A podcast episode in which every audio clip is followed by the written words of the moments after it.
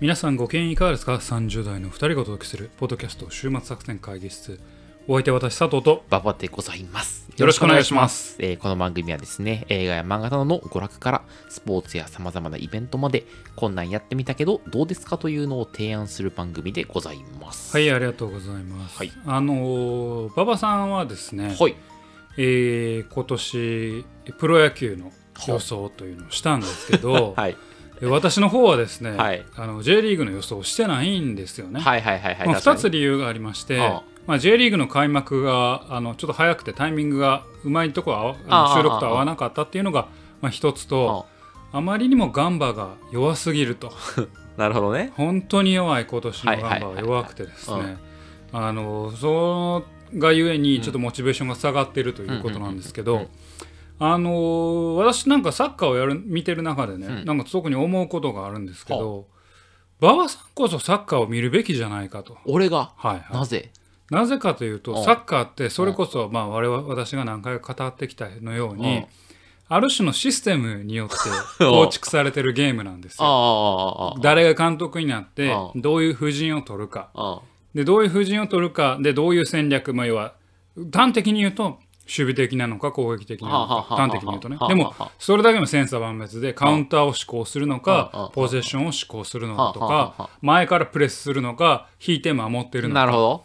でそれも局面局面によっても変わってくるし、大きいあのビジョンというのもあるし、なのであなたこそほんまにシステムが好きなのであれば、サッカーを見るべきなんじゃないかなっていうのうん ながるほど。非常に思うんあ、ですよ。そうなんだ。うん。いや、俺、その、あのさ、サッカーさ、一緒に何回か見に行ったやんか。うん俺、あれをシステムとして捉えられないんだよね。あほうなんや。あの、ボールを蹴ってる人間としか俺捉えられておらず、多分ね、連度が全然足りないんだと。ああのーえっ、と昔の漫画昔っていうほど漫あの昔じゃないけど何年か前かの漫画で、うんあのー野球の棋士が、うん。えーあ 野球の棋士将棋の棋士が将棋の騎士。うん。えー、とサッカーに挑戦するっていうほうほうほうほう。そんなやつあんの？サッカーの布陣っていうのは実は将棋とほぼ似てるみたいななるほど。ほうほうほうきゅあのサイドバックが強者でありあああああ王という、まあ、ゴールをやる破らせないように、まあ、金銀が、はいはいはいはいあの。配置されててセンタデーバッィフェンダーがね。クとして、うんうん。で前にまあ飛車とか角がいてっていうのはああああこれは将棋だ将棋に置き換えられるんだっていうあ棋士が、えー、駒割りというか戦術をあのうまく巧みに操って、まあ、選手を巧みに操っあてあのきあの寄付に当てはめて、あまあ、サッカーに勝つみたいな。そういう漫画があるぐらいシステム論がねえー、結構あの親和性が高いのでそうなんだ。はい、馬場さんにおすすめだと思うんですけど、まあ、そういうシステム一言と言ってもですね、うまあ、そのシステムにどういう個人を当てはめるかによってやっぱりシステムの形も変わってくるしだはあから奥が深いと思うんですけど、まあ、逆にそういうシステムを破っていくのもあある種の天才的な個人であったりするっていうまあメッシとかね。メッシの前にはある種のあの組織的な守備イタリアの組織的な守備ですら崩壊するみたいななるほど。システムを破っていく個人みたいなところがサッカーからは見て取れますよね。おーそんな中そうなのか。今日のお話はまさにそれを体現するかお前、のような俺を出しに使ったよ。いやあなたを出しに使ったというかサッカーを出しにねああ、そうかそうか。なるほどね。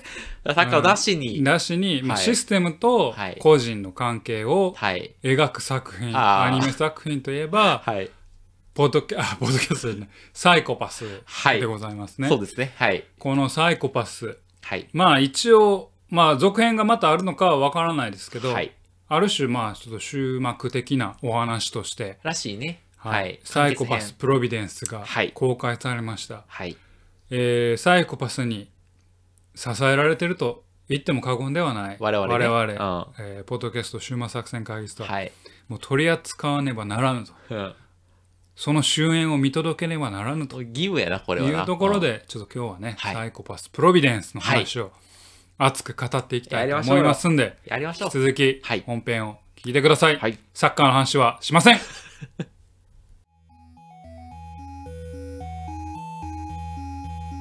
ということで会議を始めましょう、はい。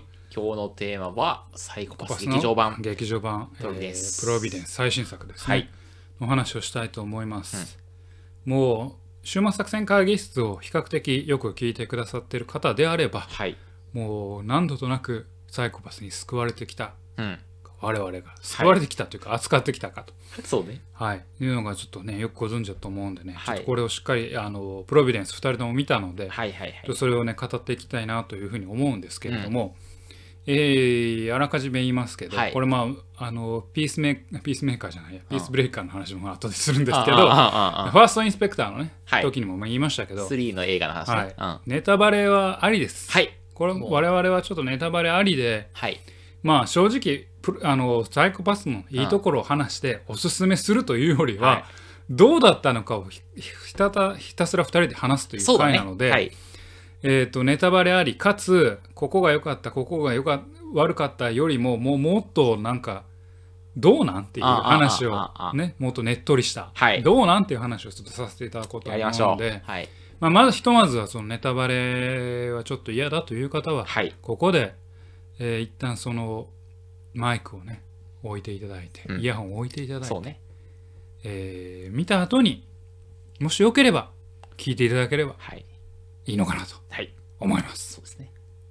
という感じです？よし。や。始めますよやりましょ始めるぞ鴻上いう。俺、鴻上でいいよ。なんだろう、ギノさんなの？やいや俺すぐおてっぺいやお前は、そういう渋いとこ行くからな、大体。いやい。やすごじゃないうん。今回はあもうわかるよねあ、なんだ災害ジョージです私は災害ジョージですよちょっと似てないけどね、あんまり。災害上手で災害ジョージよかったね先。生ですよ、はい本当にねというわけで始めていきましょう。はい。というわけでね、まあ、とはいうものの最初はちょっと、えー概要からですね、はい。説明したいいいです。ねと思います。はい。まあ、サイコパス・プロビデンス、お話の位置づけとしては、はい。えーシーズン1、シーズン2、で、映画が、えっ、と、えーまあ、映画が、まあ、4本ですね。はい。罪4本ありまして、うん罪と罰は、まあ、えあのシナ・オブ・ザ・システムのねうんシリーズがあって、あ。その後を時系列的には描く作品で、はいはいはいはい。えーちょうどシーズン3の前の作品、はい。えー時系列的には前にあたる作品というような位置づけです。で、シーズン3ないし、まあ、ファーストインスペクターでいろいろ謎であった部分が、このプロビデンスで明らかになるというのが、まあ、大きい売りで、まあまあ、そこが語られるというようなはん話。はいまあ、一番大きいところで言えば3で、えーなぜ、えー、常森茜が捕まっているのかとか、はいあーそういうところがまあ分かっていくというのがプロビデンスですと。はい。で、ざっくり、えープロビデンスの、まあ、内容をですね、ちょっと、あのおお伝えしますと、はいまあこれもほぼホームページの通りなんですけど、えーまあまだ監視官として会議に出席している常森茜のもとに、えー外国船舶で事件が起きたというニュースが入ると。で、え3部のあの主要なキャラクターである新藤新のお父さんである新藤敦はい。と一緒にですね、えーまあ、3部では淳は死んでるんですけれども、はいすでに淳とまだ生きてる淳と共に常森茜は現場で急行すると。でその中で、まあ、分かってくるのがどうやらそのミリシアストラ、えーストロストロンスカヤ博士。ストロンスカヤ博士が作った、えーストロンスカヤ文書はいっていうのを狙ってですね、はい。えーそのまあストロンスカヤ博士が乗る船舶に、うんピースブレイカーという、うん。えー組織がはい。襲撃をはい。行った。そうやったな。うんでそこを、えーまあピースブレイカーを追ってですね、はい。えー公安局の面々が、えーお追っかけていくと。はい。でその中で、まあ、外国との話もあってるんで外務省である、はい。行動家ね。えー行動家、はいえー花城フレデリカ率いる、はい。えーはえー行動家、まあ、当然鴻上はい。シナ・オブ・ザ・サンえーシナ・オブ・ザ・システムの、まあ、最後の話ですね。うん。えー鴻上が日本に戻ってくるよっていう話がまああったと思うんですけれども、それ鴻上も戻ってきていて、うんで、えーっと公安局と行動家でそしてまああの新藤淳ですね、うんとかも絡み合いながら、えーピースブレーカーを追っかけていくとはい。いうような、まあ、そんなお話でございます。はいでストロンカストロンスカヤ文書とは何なのかはい。ピースブレイカーの目的とは何なのかはい。そして2人まあないし、まあ、3人かうんはどうなっていくのかっていうのがこの作品はい。でございます。はい。というようなところでございます、ね。ありがとうございますはい、というところで、はい。えーちょっとファーストインスペクターを話した時にですね、はいはいまず我々最初にやったことがこの映画何点だったか3年前ぐらいにやって3年前にやった時。3の後の最後の映画最後の何点あったかっていうのを言いあ言い合ったんですよ、はいはいはいはい5点満点で0.5刻み。っなるほど。はいはいはい。て言ってたんですよね。それを今回も踏襲して。そその時俺ら何点って言ってた？あなたは2.5点って言って2.5点俺3点ああ、なるほどね。うん。オッケーオッケーオッケー。わかりました。はい。はい。じゃあ今回何点やったか今回何点やったか、はい、オッケーわかりました。せーの。3点。4.5。あ、ほそう。3点。3点前回と一緒。前回と一緒あただこれちょっと後で説明しますけどあ注釈付きおー、なるほど。映画単体と見れば3.5ほー。シリーズの中核として見れば2.5あ、そうなんだ。なるほど。あ、ひょそう、結構シビアな評価。シビアな評価ですあー俺4.5で面白かった。そうやねだから今今回は僕期待してるのはあなたのツイッターのコメント見てああ俺と意見が違いそうだぞはいはいはいはいはい。ちなみにファーストインスペクターの時は、うんまあ、これ聞き直していただいたらねうん分かる通り、うん。え2人ともちょっとディスに入ってディスに入ってたね。えー最終的に声優を褒めるという謎の回だったので今回はちょっと意見が分かれてるのがいいのかなと思います。おー、いいですね。はい。はい、というところでこれ僕ね一言でうんこの作品えー、と作品の感想をちょっとまとめてきました。ありがとうございます。あなたありますか？あります。じゃあちょっと一言でまず言います。はい。この作品がまずどうだったのか、はい。ポリスアクションからあポリティカルポリスアクションものへの変更点を描く作品でありほ常森茜の完結編としては評価できるがうは全体としての中核として見た時にクエスチョンが残る作品だったというのが僕の感想です。あ。なるほど。はい。なんかふ深そうやな。なんか。そんな深くはない。ああうん。どうぞ。俺、はい俺の一言で言うと、なんだろう。まあ、人間とシステムの幸せな関係をああ、ツイッターでつぶやいてた。描いた作品だなああなるほどねただ、常森茜は人間を信じて、信じすぎている。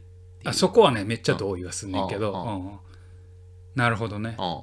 かな。なるほど、わかりました。どっちから行きましょうか？え、でもちょっとディスの方から聞きたい。俺の方からうん行こうか。あ、俺でもね、いいところから結構言えるよ。あのね、ミクロでは賛成。ほうほうほうミクロではすごいよ。ほうほうほう映画単体として見た時に面白かった。うんうんうんうん。普通にね、う面白かった。うんでもマクロで、さっきも言ったように、シリーズ全体シリーズ全体の中核で、この後ファーストイン3、ファーストインスペクターにつながるって見ると、んって思うところがあった。なるほどね。えと、というのは？そうんの心っていうのをちょっと言っていきますね。ほうほうほうこれ長いんよ、俺。あ、いや、もちろんね。思いがすごい長い今日はもうゆっくり行こう。ゆっくり行こあのーこの作品を、あのー見直した時に、うん俺この作品見直してから、うんえっ、とまあ馬場さんには言いましたけど、一部を、えっと、脚本で読み直したんですよ脚う。本持ってるんで。で3のファーストインスペクターだけざっと内容を追い直したんですよ、であなるほどと。俺馬場さんと話してたから、うん。なんかシステムの話をすごい頭に言ってたけど、うん。この作品ワンツーまで見た時に、これってシステムの話は実は本ちゃんではなく、うん常森茜のデカとしての成長譚なんだと。いうふうには見る方がこの作品って妥当性高いなってなるほど。思ってるんよ。であのーというのもあのーまあこの作品のねあのプロビデンスのめちゃくちゃ良かったところ、もう早速ネタバレですけど、うん。えー最後に、えー、加瀬局長を撃ち殺すじゃないですか、はいはいあかねさんが、はい。僕あのシーンめっちゃ好きなんですよ。僕もめちゃくちゃ好きっちゃいいと思うんですよ。やりやがったって思ったもん。やりやがったと思う。あれは俺もめっちゃいいと思うんですよ。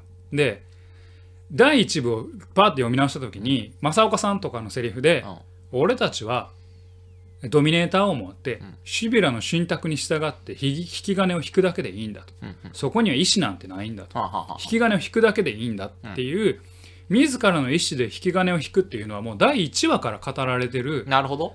テーマなんよ。はあはあはあで、それを1話、まあ、第1部を通じて、なるほど。えー、と茜は成長し2部を成長して今ちょっと3部の話ちょっと全然置いてるああああ2部を成長し成長しまあ、映画とかもあってうん。茜が成長し3部でようやく彼女は自分の意思で引き金を引くんよ。なるほど。っていうまあ成長さとしてやっぱいいなと思うし、うんうんうん。ちょっとシステムのことを言うのであれば、うん。まあこれはちょっとあなたが絶対言うとは思うんですけど、やっぱり茜は法としての統治も残したかったと。残すべきだと考えていたと。で、えーっと今回のまあ敵であるですね、えーっと名前は戸村だ、え戸波だ。戸波トナミ。戸波とかもうシビラでいいじゃんと。あ AI に従って生きてりゃいいじゃんって人たちがもう広がってきたと。あ。でもまないしはもう厚生省だけじゃなくて省庁の中でもうん。もっとシビラ広げてった方がいいんじゃないうん。のもう法律いらなくね？いらなくね？みたいなのってからそこの危険性を覚えてたから、うん。自らが犠牲になることで、まあ、要はシビラに裁けない自分を晒すことで、はい。法の有効性を訴えたと。うん。っていうのは自分があの、まあ、でシステム信者の増加を止めるという意味での自分の犠牲を払ったと。うん。これってまあ今までシステムがなんかあるべきどうどうあるべきかなって迷いながら、うん。デカとして誰をどう裁くべきかって迷いながら生きてきた人が1話の最後でね鴻上さんをちゃんとあなたは法の下で裁きますと。言い切って、うん。でそこでそうしてやっぱりでもこの対戦流れでわ私ができる最後の抵抗としてうん。引き金を引くんだっていう成長さんとしてはもうめちゃくちゃ良かったと、はいはいはい。正直なるほどね。もうめっちゃ良かったと思う、うんうんうん。そそこに関しては。で人間のね、キャラクターの成長談として、ね。キャラクターの成長談として。でこの成長談として見た時にこの作品は俺ほんまに、まあ、文句ないというか、うんまあ、3.5って言ったけど、まあ、4つけてもいいぐらい、うんうん。一作で見た時に。うんでって思ったんです、うん。ここはもうちょっとい良かったところね、ででもねと。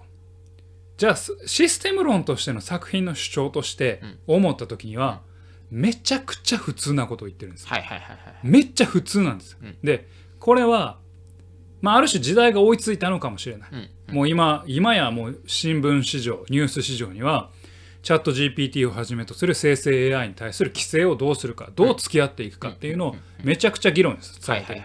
それに対してやっぱ法だよねっていうふうには言われていると。ってなった時に時代が追いついてきたことで物語の想像力は極めて現実的な回になってる、うんうん。お話としての想像力は。だから法でうまく規制しなきゃいけない。法でとうまく付き合って強制しなきゃいけないっていうのはまさに今言われてるようなことで、うん。虚構の現実に対するフィードバックとしては極めて妥当すぎて。全く新しくないんですよ。うん。だから常森茜のストーリーとして見るならば、めちゃくちゃ成長したとうん。して見れるし、面白いんだけれども、まあ、何かこのシステム論としてのサイコパスに期待するものとしては3はの帰結とは俺はあんまりなかったかなと思いました。であのだからそれを見て思うやっぱ思いましたのはサイコパスっていう作品自体は俺ずっとシステム社会でどう生きるのかっていうのが結構重要なメッセージの作品かなって思ってたんだけど、うんそれは実は俺が俺らの、おこれは俺の意見やけど、俺らのちょっとうがちすぎなところで、あくまでえーっと法の番人となった主人公の成長譚として捉える作品ではないかな。でファーストシーズンは明確にその構成なんですよね。あファーストシーズンね。ファーストシーズンはいはいはいはい。で今回もあの新藤淳って結構重要なキャラクターでうん。やんやけど、新藤淳は茜がありえたかもしれない未来そうだね。なわけじゃないですか。うんうん。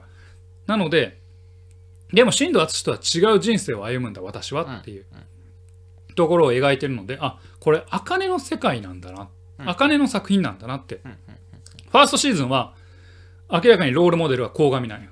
鴻上っていう道もあったけど、私はそっちには行かずに、うん。ちゃんとシビラとも向き合いつつ、うんうんそして法というものが必要っていう考えのもと、うん。あなたのところには行かないよっていう、まあ決別をしたんよちょっと憧れてたけどね。憧れてたけど、でそれが、えー、と今回の映画ではえっ、と新藤淳のポジションで、うん。新藤淳はある種茜に未来を見て、まあ、死んでいくわけうんうんうん。ですけれども。だから茜を視点に書くとこの作品のシリーズってめちゃくちゃいいと思うんだけど、うんうんシステム論としてはで法とか社会がどうとかっていうのを言いたいんであれば間違いなく作品で行政とか立法を扱ってこないといけない。のはいはいはいはい。でそれがないんよ。うん。で、うん。そこがないので現場レベルの話にとどまってるよね、うん12、うん。えーまでは。12と映画までは。で3でようやく行政の話と立法の話が出てくるんですよ、うん。まあ立法はないか。行政の話が出てきて。出てくる。選挙の出てくる。選挙出てくるし、うん。まあちょっとララストのところもなってくるんだけれども、でその後サードシーズンで書かれることは妥当なんだけれども、えー、と少なくともプロビデンスまでの時系列的に考えてくると、えーこれは茜の物語でうん。茜、の物語として帰結するうん話、うん。でシステム VS、えー法っていうのはまあちょっと現代に対する虚構の力っていうのはあんまりない作品だったなっていうので単体の作品としては面白かったしこれはもうめちゃくちゃ俺は評価するけどシリーズの中核とかとして見た時にあんまり力のない作品だったかなっていうのがなるほどね。俺のうん評価はい。でこの後もまだちょっと言いたいことはありますけどちょっとパスしますなるほど。はいいや、ありがとうございます。僕はですね、あの、まあ、面白かったなと思ってる4.5なんですけど、まあなんか、あの、まあ、なんていうの、俺、キャラ同士のさ、人間関係とかさ、はいはキャラ映画になるんじゃないかっていうのをちょっと思ってたので、特に冒頭でさ、はいはい。鴻上さんが出てきたやろ、はいおいおいと。鴻上かっこいい映画作る気かお前と。いあでもね俺ねその観点からもちょっと一個は言う後で言う。あ後で言うと思って、けど、あ、ちゃんと一応社会問題に対する作品になってるんはいはいはいだって思って、よかったよかったって思いましたと。で、俺極論したら、俺の中では3はほぼなかったことになってるんですよ。はいはい。だ2もあんまりなかったことになって、はいはい1の後これでもうほぼ完結してるって思うんですね。まあ完結してるな。あそれでも成り立つよ。プロプロビデンスでいいうんって思うぐらい。の。まあまあある種成り立つわな。うん。うん一応だからちょっと原点回帰して、それ3のサイコメトラー的な方向に行くのが本当にあんまりあんまりやった。はいはい。きじゃなくて、はいはい。だからワンの一応まああの正当な続編を作ったなっていうのでまあいいなって思ってますと。はいはいはい。でまあ確かにそのまあ確かに現実に追いつかれてるっていうのはそうだなって思いつつ、うん。まあでもなんかそうだね。あのめちゃくちゃ先進的なことは言ってないよなって思いつつまあでも一応なんかその最大多数の最大幸福を追求するシビアシステムみたいなものとまあそのマイノリティの自由とか幸せを保護する法律とか人権みたいな概念が2つあってさ。でそれ同士が対立というかまああの並列関係にあってまあどっちをそのなんていうの？そのどちらかを片方だけをさ選択するとあんまり良くないよって話があるわけじゃん。そのシビラシステムだけを選択するとそのマイノリティの話。例えばその潜在犯みたいな人があ不当に拘束されるわけだねあ犯罪を犯してないのにもうすぐ犯罪を犯しそうだから拘束されるみたいなのあるし、でもなんかもう自由だっていくとここに今その、えー無敵の人とかが出てきたりしてその治安がすごく荒れるみたいな話があるので、まあ、どちらですかっていう時に、まあ、それはどどちらかを選択すると良くないんだと。だからその両者がその補完的に法律とシステムっていうのが、まあ、補完的にその機能しないといけないんだっていうのがまあ強いメッセージで、はいはいはいでなんかその俺はちょっとあんま分かってないけど法律っていうものにちゃんとその光を当てて、ね、人間が作る法律みたいなものに光を当てて、まあ、システムとのそのあの互換性っていうのをちゃんとやった方がいいよねっていうのはよくでそれがなんかそのあの政治に行った方がいいよねみたいな話。あとかせ選挙に行った方がいいよねみたいな話になるので、まあ、その現代社会的なものに対しての、まあ、いい教科書だよなうん。と思っていていいな。なんかそのなんていうの？その尖ってないけどなんかみんな見た方がいい作品だよなこれはっていう。なんかあんまりそういうさアニメとかさ漫画を通じてさそういうことをちゃんと言ってる作品ってないじゃん、だからこれはなんかいいその教科書だなって思いましたと。でただあの俺3 3は本当にこういう話を本当してほしかったんだがその法律を作るとかそのシステムの活用指針を決めるし仕組みっていうのすらそのシステムにハッキングされるわけじゃん。そのシビラシステムと法律ってなったとして、はい。法律を作る行政の仕組みみたいな選挙の仕仕組みすら法律あのシビラシステムにハッキングされるわけだからその法律を信じすぎるとさなんかその法律を作る過程がさシシビラシステムにハッキングされてしまうので、だからその常森茜はさ人間を信じるって根拠なくすごい言ってるけどなんかそのいや本当なのかとその人間を信じるつまり人間が作る法律を信じるってことだと思うんだけどその法律がちゃんとそのほんまに作られるんだろうかみたいな。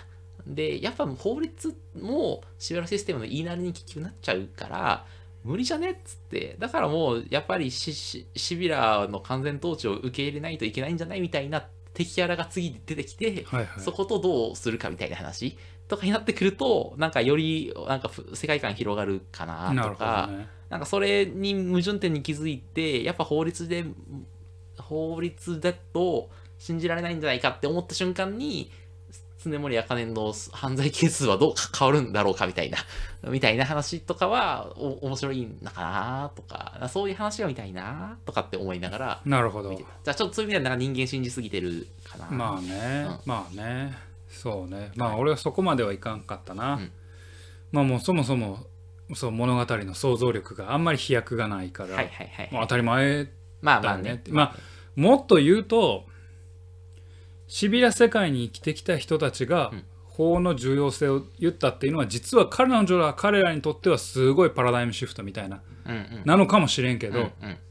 現実の我々に対する想像力っていうのはあんまりなかったまあまあそうね確かうん。にあの高架機動隊とか、ガンダムとか、なんか SF ものちょっとこれこのこの2作品また後でちょっと触れるんですけど、がなんか何かしらのメッセージがあったに対してそのまだ見たことのないような新しいメッセージがある種あったのに対して10年経ってしまったがゆえにサイコパスはこの帰結はまあ時代に追いつかれたなってはいはいはい思いましたね。まあまあそれはそのさわけわからんこと言うのはうろぶ次元の仕事じゃない。そうやねんな。ああまあ。だからそこはもうさ まあそこはもうあれじゃないですか。はいね。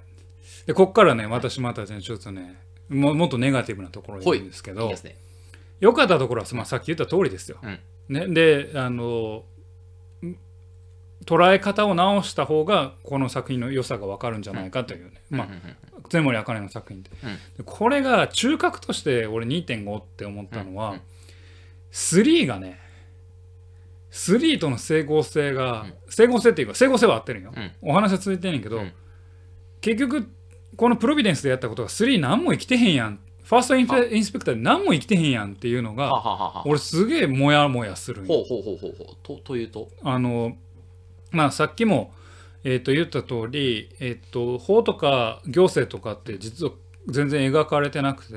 で3で初めて描かれるようになった。うんうんうん。シビラがなぜ使われてそれがどう運用されるうんものなのかっていうのが描かれた、うん。そういう意味ではサードシーズンであのそういうのに描くっていうのはもうすごい妥当だなってうんうん思うんですよ、うん。ところがファーストインスペクターですよ、うん。プロビデンスを前提にして、プロビデンスは自自らが犠牲になることによって法による統治、うん。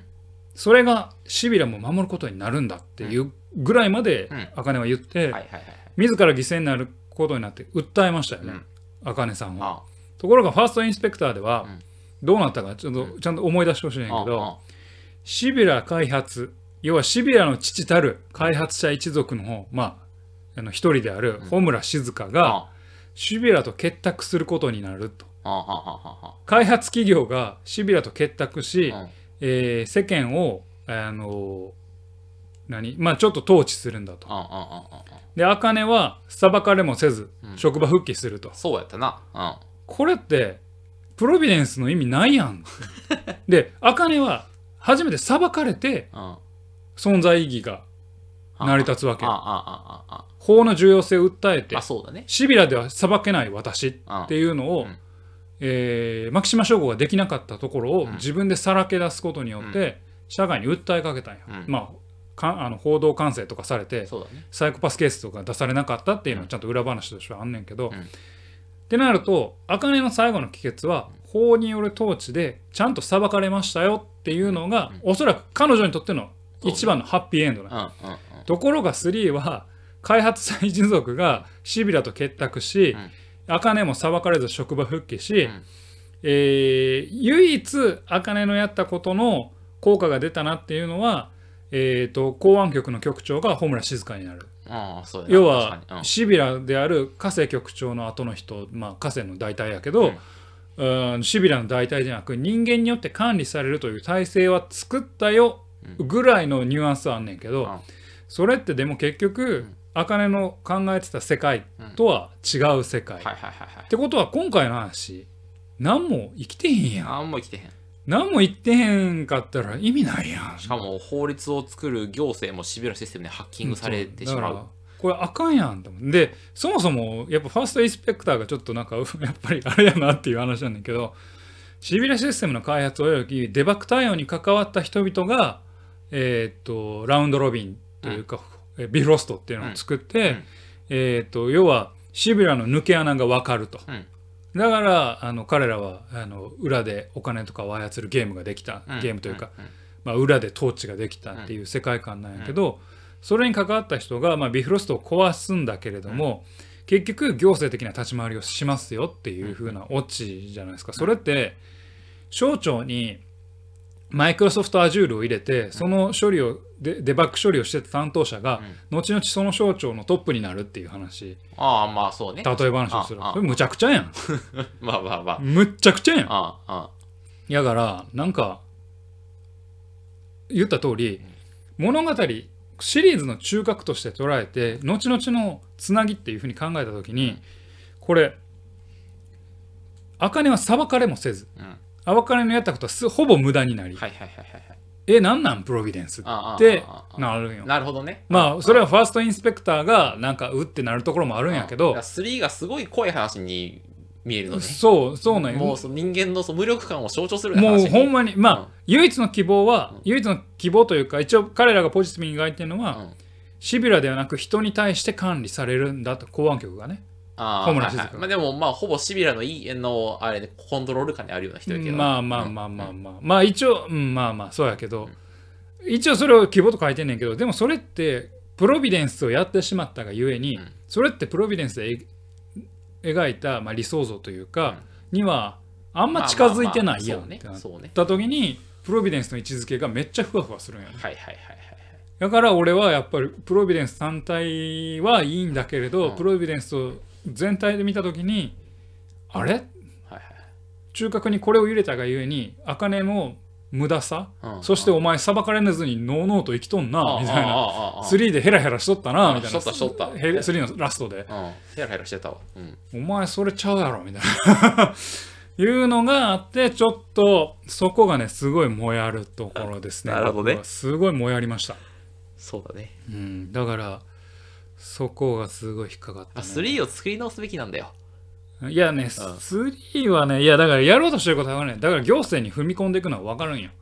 うん。それはもう話としては、あの逆にプロビデンスやる頃によって、まあ、シビラであれ、要は結局、けまあ、公安局やけど、まあ、刑事刑事が現場の正義と人間としての正義と、まあ、上から与えられた、要はシステムに与えられた正義との葛藤でうん。成長するっていう物語を描いてきたわけ。うんうんうん。で、えープロビデンスを描くことによってそれをもう少し高いレベルでいややっぱりシステムと人間でどう、えー立ち向かうべきかをちょっと入れるんであれば、うん。3が行政になるのはまあ当然かな。行行政にもあの話がまあ触れるのまあまあは当然かなと思うんやけど、ラストの帰結がねちょっとなと思ってそうなるとプロビデンスがやっぱ浮くなと思って、はいはい。茜は何のために成長してなるほどね。頑張ってんって思う。何のために災害ジョージが死んでん。おいしかもと思って。な、ダメやったな、災害ジョージほんま。先な生。でも災害ジョージ先生の俺も最初から聞き直して災害ジョージずっと好きって言ってるから、もう最初から言ってるから。ああああよかった。え、今回かっこよかったよ。あの、最後のセリフすごいよかっうんた。あの、正義は多面的だからっていう話。あまあそうそ言う。あれすごいよかった。うん。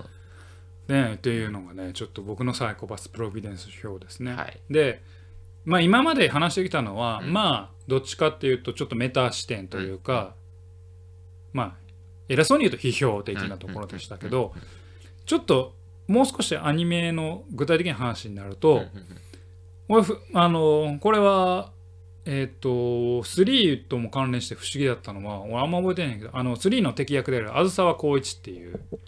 敵がいるじゃないあですか。の、ファーストインスペクター。ファーストインスペクターが。ファーストインスペクターのあずさわ光一は新藤敦の部下のはずなんよね。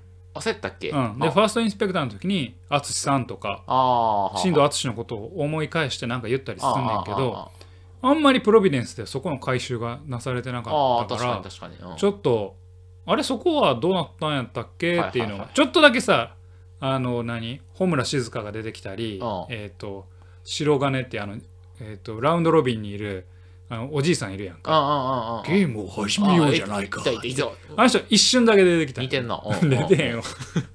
あの人一瞬だけ出てきたけどあずさはちょっと出てこなかったと記憶するので。ちょっとそこが不思議だったなっていうの確かな、うん。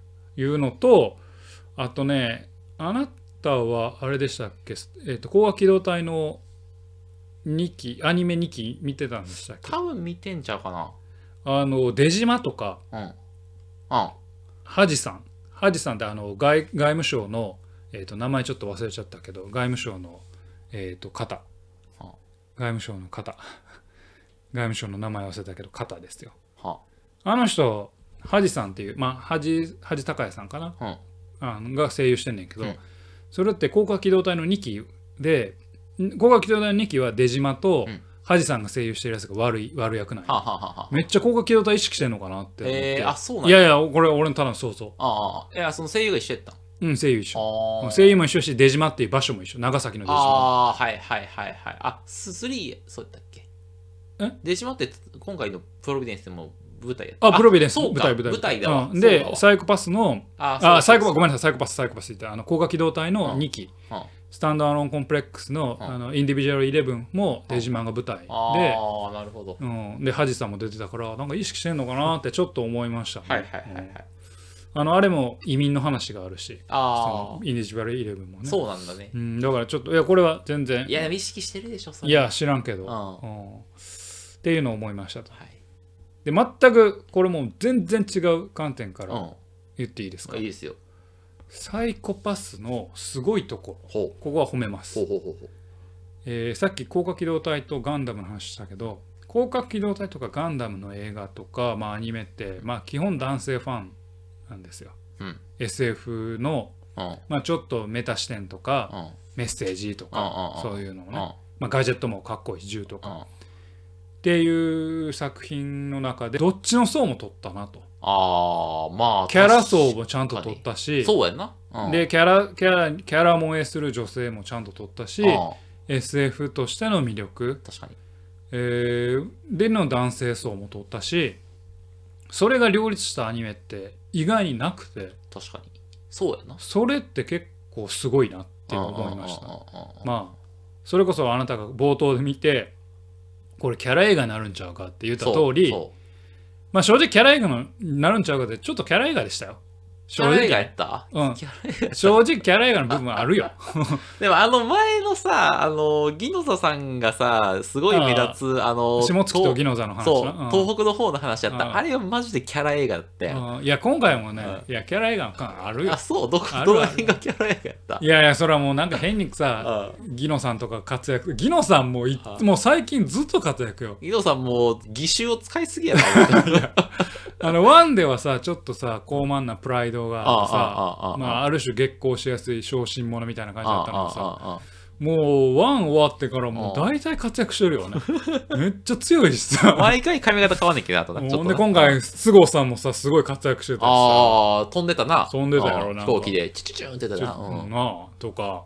逆に鴻上はあんま活躍せんかったぐらい。ああ、なんかあの、あれやろ、確かあの、ああの、た何やったっけ？ささ銃、あの、シビライザーやったっけ？何やったっけ銃を、あの、何年かぶりに認証されて撃とうとしたら、すぐ銃をその、あの、あの撃ち落とされて、あの、普通の銃を使うっていうので、う。んなんかごめん、あネタになってる。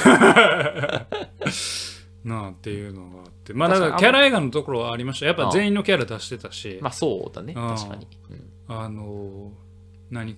唐ノ森シオンとうん。鴻上さんが話すところとかさもうなんかさ。なんか心理学のなんとかではなんとかなんとか。あああもう出た。出たサイコ武士が出たとか。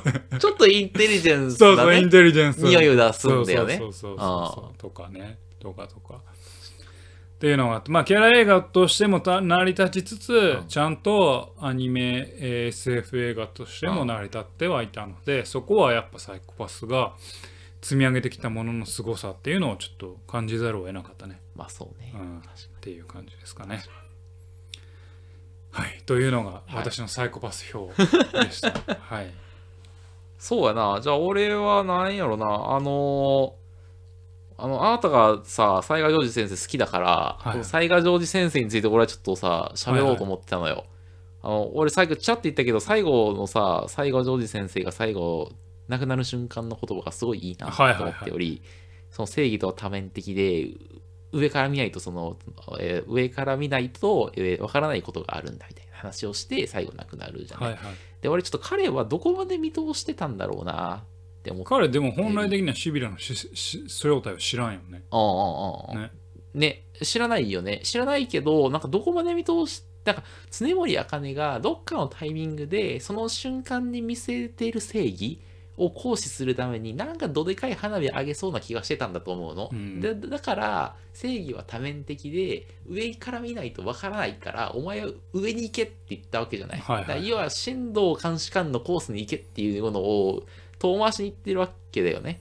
でも、常森さんはさ、最後やっちゃうわけじゃない。やっちゃうで、多分、す最後さ、常森茜が入れられる部屋って、西賀ジョージ先生が昔いた部屋でしょ。コーヒー置いてあったもんあ、そうそうそう。あ多分、最後泣く時も、その西賀ジョージ先生の最後の言葉を守れなかった自分みたいなのがかかかってる気がするのよ。はいはいだからなんか、で、なんかそれいいなって思いつつ、なんかそのどこまであの人見据えてたんだろうな、みたいな。なるほどねあ、そういうのってなんかいいなって思って、はい。災害ジョージ先生はねうん全てを見つめてるんだなんて全てを見据えてるんだ 大神全てを見据えろ もうもうちょっと、もうちょっと、もうちょっと。お前さんコーヒーは飲むかね？そこに戻んねん。濃いぞってさ、濃いぞあそう。豆から引いてるから濃いぞ。濃いぞあったわ。あれが一番災害ジョージ先生の一番いいセリフやな。濃いぞや。ワンの時のやつやろ。ワンの時うんあったあったあったあったあっそう。たはいていう。いいですね、はい。でもなんか、はい、よかった。災害上先生よかった。な。そうですね、はい僕あの地味に再エンディングテーマのエゴイストが歌っているあ当事者っていう曲が、さがいいなって思って、はい、最後流れるんですけどあのあのあのあのさ映画のラストの後にさ当事者って出てきたらお前らがこの当事者だ当事者なんだよってみたいなのがあってあなんかちょっといいなまあねそれはねもうもう俺ら当事者ですよ。だって現すごい現実的なこと言ってるんだもん。まあそうね確かに。そうだね。というわけでね熱く語ってきましたけれども、はい。サイコパスプロビデンス、ね、はいまあ何なんせ10年我々楽しんできたんで。そうね、うん。はい。ありがとうと。最後は感謝最後はもう感謝の政権好きで終わりたいと思う。ハンターハンターやねそれいや本当にね、うん。あのサイコパスあのまだ本当に完結したかどうかは分からん。あ一応完結一応完結って言ってるだけど、とされてるよねうん。けど本当にそうかは分からないから、うんはい。あの分かんないけど、はい。とりあえずひとまずの区切りに。そうですね。ありがとう。はい。すべてのシビラにありがと エヴァンゲリオン。ということでね、はい。まあいろいろ言いましたけどすごい楽しませて作品なんでね、はい。皆さんもぜひね見ていただけたらなと思います、はい。ということで語りすぎてね、はい。もう今日はエンディングもこれであっさり終わるとはい。いうことでございます、はい。というわけでお送りしてまいりました、えーポッドキャスト週末作戦会議室。本日はこれに手を開き。開き。お相手は私好きなキャラクターは災害ジョージです佐藤となんやかんや常森赤いのスーツ姿が好きです。馬場でございました。また聞いてください。さよなら